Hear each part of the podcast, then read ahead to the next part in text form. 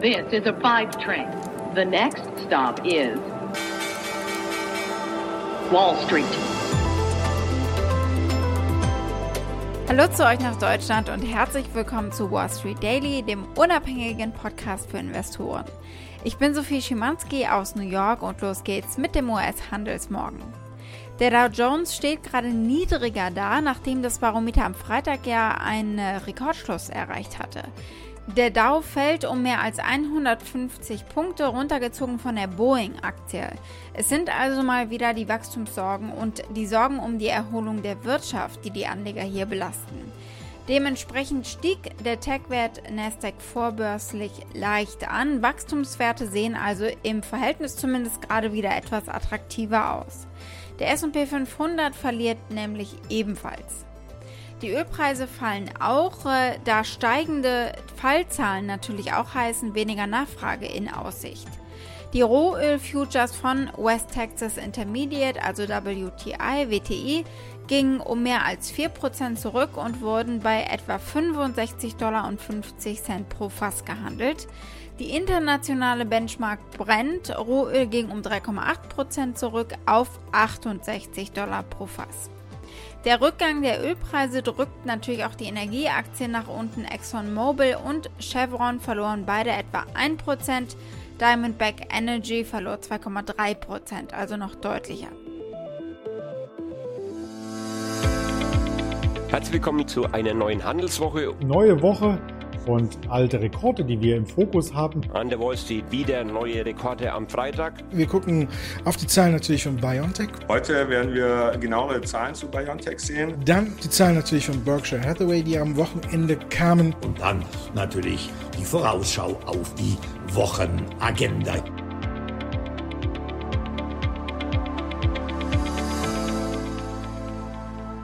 Themen heute. Wir werfen einen Blick auf die Woche und schauen, was steht eigentlich alles an. Und so viel schon mal vorab, es ist eine spannende Woche.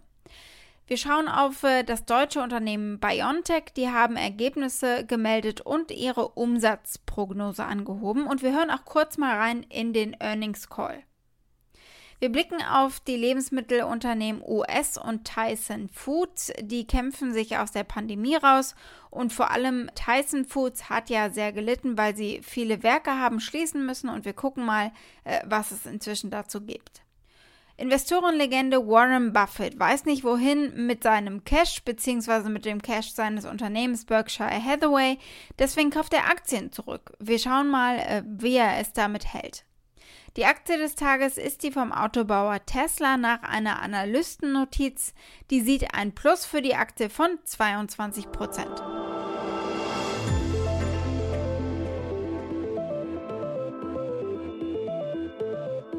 Zunächst steht der Ausblick an wie jeden Montag. Wir werden die Woche einiges erfahren zur Inflation. In Deutschland, äh, da wird die Inflationsrate für Juli veröffentlicht und hier in den USA bekommen wir den Verbraucherpreisindex und den Erzeugerpreisindex. Und es geht natürlich weiter in der Berichtssaison. Zu den besonders spannenden Gewinnberichten hier in den USA gehören AMC Entertainment, das ist die Kinokette, die über die Pandemie fast pleite gegangen ist und dann aber zum Meme-Stock wurde Anfang des Jahres. Wir hören von der Kryptohandelsplattform Coinbase, vom selbsterklärten Tesla-Konkurrenten Lordstown Motors, von Disney und vom chinesischen Tech-Unternehmen Baidu. Morgen gibt es übrigens die Zahlen von HelloFresh auch zum Halbjahr. Am Mittwoch hören wir von eBay und am Freitag ist dann Warta dran. Wir blicken als nächstes auf die BioNTech-Ergebnisse. Die gab es vorhin. Sie haben die Prognose für den Umsatz mit ihrem Impfstoff im laufenden Jahr angehoben und erwarten jetzt Verkaufserlöse von 15,9 Milliarden Euro. Bislang waren sie ausgegangen von 12,4 Milliarden Euro. Also das ist schon eine ordentliche Steigerung. Die Umsatzerwartung basiere auf den bereits unterzeichneten Lieferverträgen über rund 2,2 Milliarden Impfstoffdosen für dieses Jahr. Der US-Partner Pfizer hatte die Absatzprognose für den Impfstoff Ende Juli bereits erhöht, weil weitere Lieferverträge abgeschlossen wurden. Insgesamt peilt BioNTech bis Jahresende nun eine Produktionskapazität von 3 Milliarden Dosen an und bis zu 4 Milliarden Einheiten im Jahr 2022. Im zweiten Quartal setzte BioNTech dank des Impfstoffsgeschäfts 5,31 Milliarden Euro um, rund 1200 Mal so viel wie im Vorjahreszeitraum. Der Nettogewinn betrug 2,79 Milliarden Euro nach einem Verlust von 88,3 Millionen Euro ein Jahr zuvor. Es ging im Telefongespräch viel um den Booster-Shot und äh, die verschiedenen Varianten von Covid. Hier erklären beide BioNTech-Gründer und die Wissenschaftler Sahin und Türeci, dass es in den 12 bis 18 kommenden Monaten sicher dazu kommen kann, dass auch der Impfstoff verändert werden muss, je nach Varianten, sie aber erstmal weiterarbeiten mit dem ursprünglichen Impfstoff auch als Booster. It is quite possible that in the next six to 12 months, further variants uh, emerge, and that would require adaptation of the vaccine, but it is at the moment not yet the case.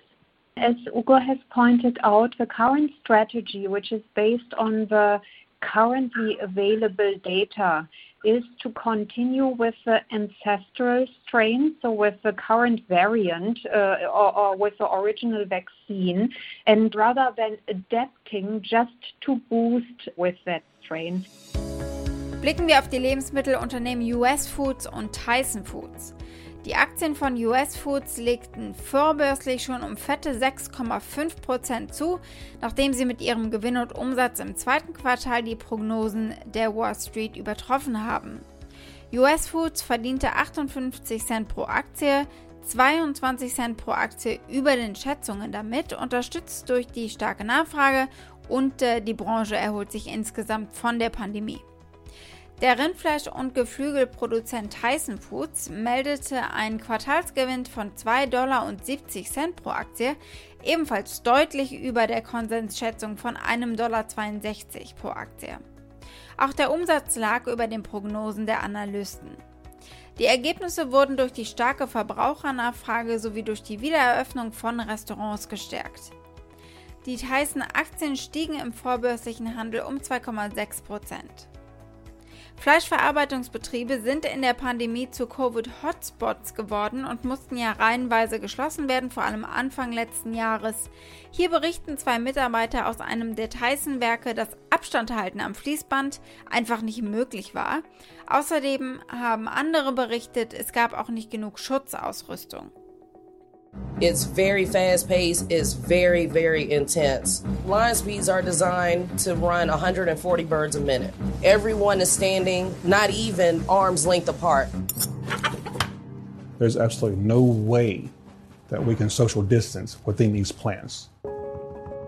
Blicken wir als nächstes auf Warren Buffett und sein Konglomerat Berkshire Hathaway. Die haben am Samstag Ergebnisse gemeldet. Und die zeigen, anstatt größere Akquisitionen zu tätigen, hat Chairman und CEO Warren Buffett weiterhin aggressiv Berkshire-Aktien zurückgekauft.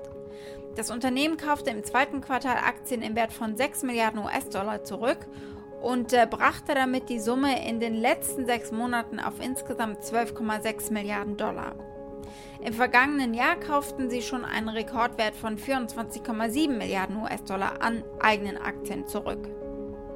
Wann kauft Buffett eigentlich eigene Aktien zurück? Dazu hier mal das, was er dem verstorbenen Apple-Gründer Steve Jobs gesagt hat, als der darüber nachgedacht hat, Apple-Aktien zurückzukaufen. Es gibt zwei gute Gründe, das zu tun, sagte Buffett hier, genug Cash und eine Aktie, die unterhalb des Wertes gehandelt wird. Also teure eigene Aktien zurückkaufen macht eben keinen Sinn, sagt er.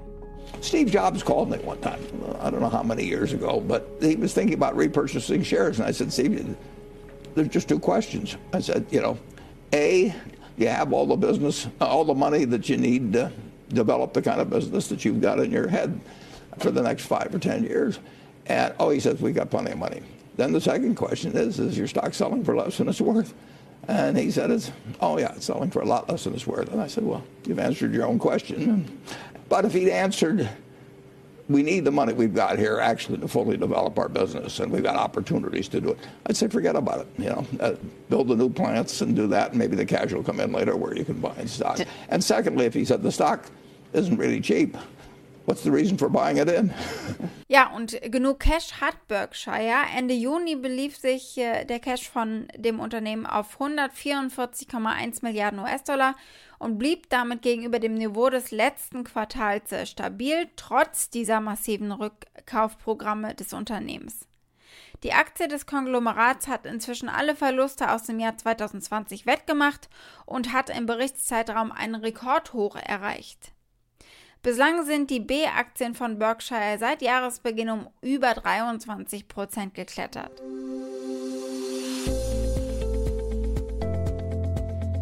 Blicken wir auf die Aktie des Tages. Das ist die von Tesla heute, denn da gab es ein neues spannendes Analystenrating. Tesla legte damit auch zu um 1,6% vorbörslich, nachdem Jeffries die Aktie auf Kaufen gestuft hat, hoch von Halten. Basierend äh, auf dem nach ihrer Ansicht effizienteren Kapitaleinsatz und einer verbesserten Fähigkeit, die Gewinnmargen im Laufe der Zeit zu steigern. Der Analyst von Jeffries stufte die Aktie hoch von einem Hold-Rating also. Jeffries schreibt, Tesla ist immer noch führend in Innovation und macht Fortschritte bei EV-Angeboten. Die Aktie ist in diesem ganzen Jahr eigentlich schon ordentlich unter Druck gewesen, weil die Traditionsautobauer nachziehen in Sachen Elektromobilität und große Sprünge auch bei ihren Aktienkursen verzeichnen. Jeffries beschrieb äh, dies aber als gesunde Korrektur und dass der wachsende Markt auch für Tesla positiv sein sollte. Die Verkaufszahlen von Tesla aus China haben in den letzten Quartalen einige Analysten enttäuscht, aber das hat sich nicht in einem globalen Nachfrageeinbruch für die Marke niedergeschlagen, schreibt Jeffries. Trotz vorübergehender Bedenken hinsichtlich der Nachfrageschwäche in China konnte Tesla weltweit Lieferungen nach äh, Europa zum Beispiel leisten als äh, Ausgleich sozusagen, heißt es in der Mitteilung. Jeffries hat das Kursziel für Tesla von 700 US-Dollar auf 850 pro Aktie angehoben. Das neue Ziel liegt etwa 22 Prozent über dem äh, Schlusskurs von Freitag. Die Aktien haben sich im Jahr 2021 angesichts sehr volatiler Bewegungen bisher kaum verändert. Gucken wir noch auf die anderen Analystenbewertungen. 16 sagen kaufen, 14 sagen halten und 6 mal heißt es verkaufen. Und das macht ein durchschnittliches Halten-Rating. Wall Street. Damit war es das für heute. Ich hoffe, ihr seid morgen wieder mit dabei. Schickt gerne eure Fragen oder Vorschläge. Ihr erreicht mich unter wall-street-daily at mediapioneer.com. Habt einen schönen Abend heute noch, eure Sophie.